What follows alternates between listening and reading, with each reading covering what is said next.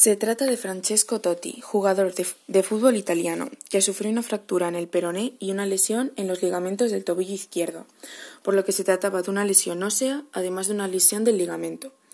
Esto le ocurrió a sus 29 años en plena carrera profesional. Esto le impidió jugar durante casi dos meses, aunque estaba previsto para más tiempo, pero consiguió recuperarse en tiempo récord, ya que una de las cosas que más le preocupaba era el no poder jugar en el Mundial.